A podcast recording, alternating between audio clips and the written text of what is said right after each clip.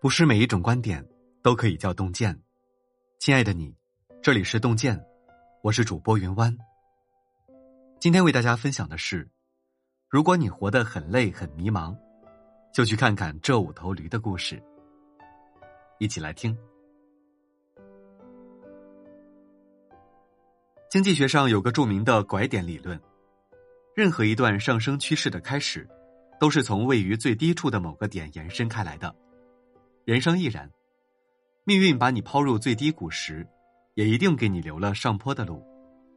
或许你觉得前路迷茫，压力重重，但越是难熬之际，也越是转机之时。当你感到很难的时候，不妨看看这五头驴的故事，帮你破除困境，拨云见日。抱怨之驴，有这样一个故事：一头驴耕田回来，疲惫的喘着粗气。向狗抱怨，每天都这么多活儿，真的好累，不想干了。狗听了，转身对羊说：“驴说他太累了，怪主人给的活儿太多。”羊对鸡说：“驴说主人给他的活儿太重，不知道别人家的驴是否也这么累。”鸡又对猪说：“驴不准备给主人干活了，他想去别的主人家看看。”主人给猪喂食时，猪向前一步说：“主人，最近驴的思想很有问题。”他说：“不愿再给您干活了，想到别的主人那里去。”听了这话，主人大怒，第二天就把驴宰杀了。仅仅因为一句埋怨，可怜的驴便遭遇了悲惨的结局。生活中很多人遇到难处，也跟故事里的驴那样，喜欢找人诉苦，却没想到一味怨天尤人，只会让自己陷入更深的泥淖。听过这样一句话：“不要向任何人诉苦。”因为百分之二十的人不关心，剩下的百分之八十听了会很高兴。一个人真正的成长，是将痛苦默默吞进肚里，独自去消化一切。俞敏洪曾讲过自己刚创业时的经历：一九九一年从北大辞职后，为了养活家庭，他只好下海办起培训班。那段时间，他尝遍了酸甜苦辣，冬天里拎着浆糊桶，满大街贴广告，双手被冻得僵直。应酬中，一口气喝下两斤白酒，喝完直接就被送进医院。可每当亲友们问起时，他却总说还顺利，从来不提及那些难处。他心里明白，不管道路多难多辛苦，只能独自去承受。正是这种强大的内心，才使他成就了后来的事业。想起一书说过：“诉苦亦无用，许多事只得靠自己。”总是到处诉说自己的不幸，既妨碍他人，也会拖累自己。生活从来都是冷暖自知，别人无能为力。有些苦只能自己吞，有些累只能自己扛。学会克制你的倾诉欲，咽下委屈，吞下抱怨，在沉默中喂大自己的格局。发怒之驴，有一头驴正在磨坊里拉磨，突然。流浪狗跑过来，冲他冷嘲热讽的说：“你这头傻驴，只配在院子里拉磨，你活一辈子还不如我活一天快活。”驴听后顿时怒火中烧，飞快的冲出去，可狗跑得太快，他没追上。回来后越想越生气，完全没心思干活。这时，主人八岁的儿子刚好跑过来，驴正愁没地方发泄，于是一脚踢向孩子，孩子摔了出去，跌得头破血流，哇哇大哭。主人赶来后非常恼火，认为这头驴已经疯了，直接把它卖到屠宰场。在日常生活中，我们若控制不住那些坏情绪，一旦发泄出来，最后买单的也都是自己。饶雪漫说：“管不住脾气的人，容易被别人的眼色所伤；藏不住眼色的人，就容易被别人的脾气砸中。学会没脾气、不摆臭脸的过程，其实也是长本事的过程。”《史记》中记载，孔子五十岁后周游列国，四处游说，结果遭到诸多嘲弄。有一次，他在郑国游说，突然一位隐士跳出来，指着他骂道：“你这个丧家之犬！”孔子听后不怒反笑，欣然答：“然哉，然哉。”面对奚落，孔子以广阔的胸襟付之一笑，毫不动怒。能这样控制自己的情绪，无怪乎能成为一代圣人。演说家安东尼·罗宾说：“杰出人生的秘诀在于懂得如何控制情绪这股力量，而不是被这股力量所反制。遇事不妨冷静一些，给情绪一点降温的时间，先处理心情，再处理事情；先分析心态，再分析事态。做情绪的主人，才能掌控自己的人生，把生活经营好。”沙漠之旅。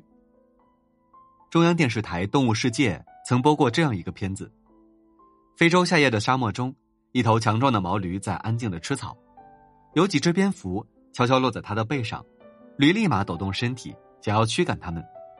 起初，驴子不断抬蹄，用尾巴来回扫动。这时，蝙蝠伸出细小的舌尖，轻轻的舔驴子的后背。渐渐的，驴感觉越来越舒服，于是不再驱赶，继续低头吃草。就这样。驴子在舒适中被麻醉了，蝙蝠一会儿就咬了个小口，与同伴轮流喝干了驴子的血。人性的一大弱点就是沉溺于舒服与安逸，结果一点点毁掉了自己。有句话说：“环境中的舒适区、心理上的舒适区，还有习惯的舒适区，正如一个又一个的猪圈，一旦落进去，看似蛮舒服的，有吃有喝有烂泥打滚，但这所有的舒适。”都需要你来买单。你所享受的舒适，正在慢慢的吞噬你。我之前在报社认识一个记者朋友，那位朋友刚参加工作的时候，纸媒还是主流，记者也是非常风光的职业。朋友因此过了一段很舒适的日子，每天准点打卡上下班，周末参加饭局，和朋友同事一起喝酒吹牛。他曾经以为，这样美好的日子能够一直持续下去。然而，现实却给了他一巴掌。当新媒体兴起，传统媒体的发展受到冲击，身边人纷纷转行离开时，他才发现，自己除了好的酒量之外，别无所长。在这个激流时代，没有进步就等于退化。人一旦松弛下来，就会慢慢被惰性吞没。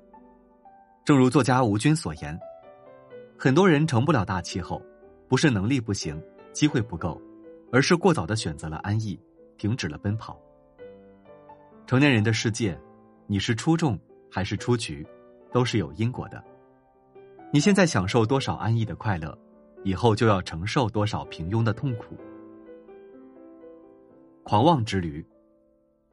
有人曾问哲学家泰勒斯，何事最为难？他回答了五个字：认识你自己。某寺院里有头拉磨的驴，一天。住持带着驴下山去送一座佛像，来到山下，没想到路人们看到驴时，都虔诚的跪在两旁，对他顶礼膜拜。见此情景，驴不禁飘飘然起来。原来人们如此崇拜我。回到寺院后，驴认为自己身份高贵，死活不肯再拉磨了。僧人们无奈，只好放他下山。驴刚下山，远远看见一伙人，他大摇大摆的站在马路中间，希望再次受到膜拜，没想到。众人见一头驴挡了道，怒从心起，拿起棍棒朝他挥去。驴仓皇逃回到寺里，内心悲愤不已。人心险恶呀！第一次他们对我顶礼膜拜，可今天竟对我狠下毒手。僧人们叹息一声：“果真是蠢驴！那天人们跪拜的不是你，是你背上驮的佛像。”主持人白岩松曾说过：“让一只狗天天上央视，就能变成名狗。”但要知道，没了央视的舞台，很可能不用多久，他就会变回土狗。很多人一朝得势，就变得眼高于顶，盲目自信，却忘了，自己之所以能获得成就，不是比别人多优秀，而是站在更高的位置。作家巴特勒说：“有自知之明的人，常常转动心中的明镜，建照自己。一个人的价值，不在于身居高位时获得了多少追捧。”而在于有清醒的自我认识，能够远离傲慢，减少犯错。行走于世，切记放低姿态审视自己，摆正自己的位置，修好自己的本事。坠井之驴，在羊皮卷中有这样一个故事：有一头驴子掉进一个很深的枯井里，凄惨的哀嚎，希望主人能救它出来。主人权衡了下，感到无能为力。于是摇着头走开，驴子一次次试图跳上去，无奈井壁太高，又一次次跌下来。每天都有人来到井边，往下丢垃圾，他不甘心被垃圾埋没，于是一抖擞，就把垃圾甩下来，用脚踩紧。就这样，他不断把垃圾垫在脚下，让自己慢慢登高。终于有一天，他抬头能触到井口，于是用力往上一跃，成功回到地面。面对无人援助的绝境，这头驴若自暴自弃，就只能埋骨于井底。但他从未放弃，拼尽全力，想方设法的寻求自救，终于获得新生。余秋雨在《借我一生》中写道：“人生的路要靠自己一步一步去走，真正能保护你的，是你自己人生的选择。”作家林清玄出身贫寒，却自幼热爱文学。有次他与父亲说起自己的作家梦，结果被父亲反手打了一巴掌。尽管失去亲人的理解和支持。他却从未言弃。中学念完，林清玄离开家乡，外出打工。他摆过地摊，洗过衣服，做过搬运工，甚至在屠宰场杀过猪。白天做苦力挣钱，晚上拼命写作，每天坚持写两千字。凭借自己的努力，十七岁时，他在报纸上发表了处女作，成功走上作家之路。《了凡四训》里说：“命自我立，福自我求。”这个世界上，没人能替你坚强，你想要的都得靠自己争取。没人为你撑伞时，学会做自己的屋檐；没人伸出援手时，学会做自己的靠山。人这一生，依靠自己才是唯一的出路。愿我们都能走好一个人的路，敢于披荆斩棘，活成真正的强者。杨绛先生在《走到人生边上》一书里说。人生实苦，终其一生，我们都要不断的修炼灵魂，完善自我。生命是场没有终点的修行，只有不断淬炼、沉淀，才能活成自己想要的模样。点个再看，读懂这五头驴的故事，熬过命运的淬炼，终会邂逅你想要的生活。好了，今天给您分享的文章就到这里了。感谢大家的守候。如果您喜欢洞见的文章，请在文末点个再看哦。我们相约明天，让洞见的声音伴随着您的每一个夜晚。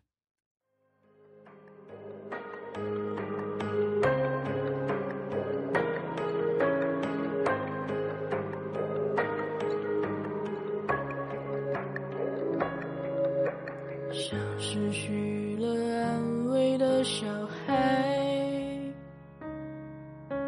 还习惯你手心的溺爱，排山倒海的温柔，却仿佛海市蜃楼。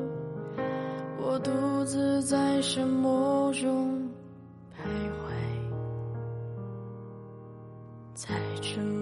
的战役被打败。你的命令快将我。掩埋，毫无悬念的战斗，撞南墙也不回头。想你